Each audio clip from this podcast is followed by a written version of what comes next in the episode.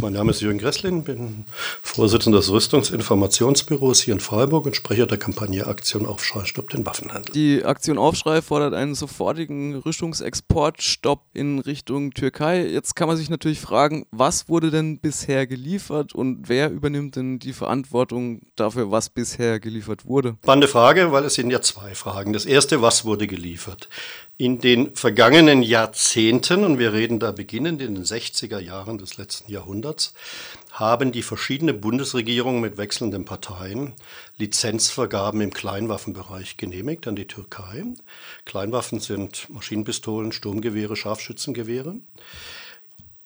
Ende der 60er Jahre erhielt die Türkei eine G3-Lizenz, also für das Sturmgewehr G3 von Heckler Koch in Oberndorf, vergeben von der Bundesregierung. Seitdem ist das G3 die Standardwaffe gewesen für die türkischen Streitkräfte, wann immer sie irgendwo im Land gegen Kurdinnen und Kurden oder exterritorial interveniert haben.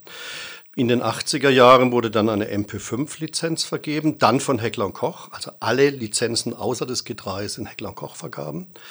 Ähm, für die MP5, die Mercedes unter den Maschinenpistolen sagt man weltweit, weil sie so treffsicher ist.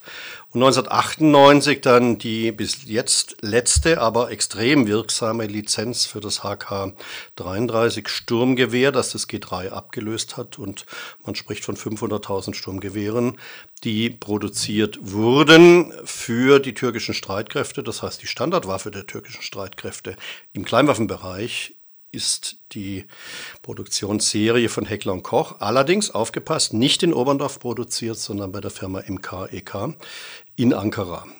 Im Großwaffenbereich ist es anders. Da hat man äh, nicht in Lizenz gefertigt, sondern beispielsweise rund 700, eine unglaubliche Zahl, von Kampfpanzern des Typs Leopard 2 und 1 geliefert. Erst den Einser. Der steht heute im Depot, also wird mit hoher Wahrscheinlichkeit nach nicht eingesetzt und wurde auch in Afrin nicht eingesetzt und jetzt nicht in Nordsyrien. Der Leopard 2, äh, auch von Kraus Maffei Wegmann und Bordkanone von Rheinmetall. Ähm, der Leopard 2 wurde im Frühjahr 2018 bei den Übergriffen der türkischen Streitkräfte gegen Kurdinnen und Kurden in Afrin eingesetzt, hat, damit wurde geschossen und gemordet. Und es ist jetzt auch, sind die ersten Bilder aufgetaucht von Leo 2 im äh, Einsatz gegen die Kurdinnen und Kurden in Nordsyrien und auch hier wieder völkerrechtswidrig. Jetzt sind ja Waffen kein x-beliebiges Exportgut. Gibt es denn irgendeine Form demokratischer Kontrolle, die da eigentlich greifen müsste? Die Türkei ist ein NATO-Partner, der NATO-Partner im Südosten der Türkei. Das deutsche Exportrecht sieht Folgendes vor. Wir dürfen, die deutsche Rüstungsindustrie darf, Kriegswaffen exportieren an NATO-Staaten, also die Türkei, USA, Frankreich, Großbritannien und so weiter, an NATO-assoziierte Staaten, also wir reden hier von der Schweiz, von Neuseeland, von Japan und an Staaten der Europäischen Union. Nicht exportieren darf man an sogenannte Drittländer. Das heißt, man darf nicht nach Saudi-Arabien, nicht an die Vereinigten Arabischen Emirate, nicht an Katar, nicht an Algerien Kriegswaffen liefern, es sei denn, dass in begründeten Ausnahmefällen deutsche Interessen betroffen sind. Und die Rüstungsexportpraxis der Bundesregierung der vergangenen Jahre war so, dass immer mehr als die Hälfte der deutschen Kriegswaffenexporte an Drittländer gingen, maßgeblich an Saudi-Arabien. Unterbruch der deutschen Rechtsprechung, weil das darf man eigentlich nicht, man darf es nur in Ausnahmefällen, aber 55, 56 Prozent der Waffenexporte an Drittländer sind keine Ausnahmefällen. Das heißt, wir haben eine klare Verantwortung, nämlich genehmigt werden Rüstungsexporte vom Bundessicherheitsrat, wenn sie an Drittländer gehen. Frau Merkel, also die Kanzlerin, plus acht Minister entscheiden in geheimer Sitzung im Bundeskanzleramt, plus bei den an NATO-Partner, NATO-assoziierte Länder, EU-Länder erfolgenden Rüstungsexporten entscheidet das BMWI, das Bundeswirtschaftsministerium in Berlin und das Bundesausfuhramt in Eschborn bei Frankfurt. Demnach müsste also der Wirtschaftsminister Peter Altmaier die Verantwortung dafür übernehmen. Verstehe ich das richtig?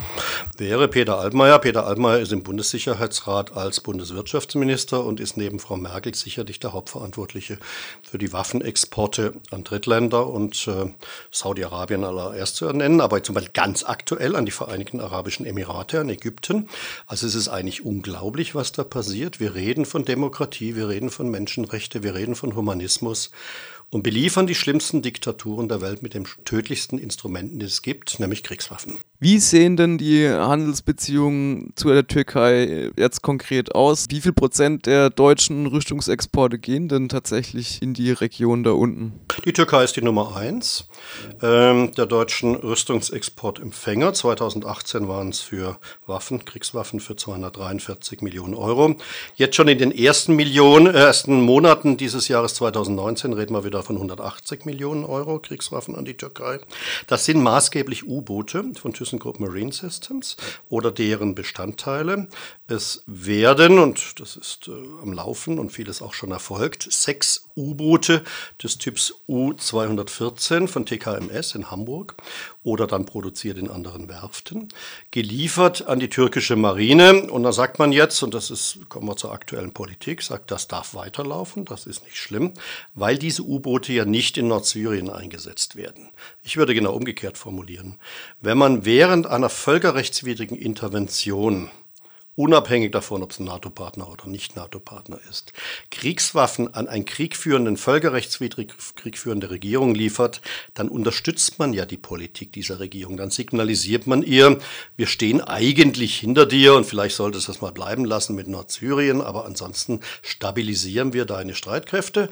Also Erdogan wird massiv unterstützt von Frau Merkel und der Bundesregierung, obwohl gerade eine völkerrechtswidrige Intervention stattfindet. Das Signal, das wir an die Menschheit ausschicken, an die Weltgemeinschaft, ist doch, wer Völkerrecht bricht, kriegt zwar Ärger und wir liefern jetzt plötzlich dann keine Waffen mehr, die in Afrin eingesetzt werden könnten oder jetzt in Nordsyrien, aber alles andere darf weiterlaufen. Sorry, die sind schon drüben, die Waffen. Also das ist äh, wirklich sehr, sehr marginal, was man jetzt überhaupt noch liefern könnte und tun könnte mit der Türkei, weil wir haben in den letzten Jahrzehnten auch im Militärfahrzeugbereich von MAN und von Mercedes-Benz aber auch zum Beispiel durch äh, neue Kampfpanzer, die jetzt äh, gebaut werden sollen mit der türkischen Firma Altay, liefern wir ja Bestandteile.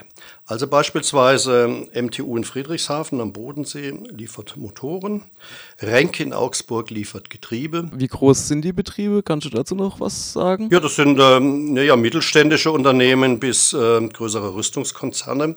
Renk ist der führende Getriebehersteller auch im Militärfahrzeugbereich.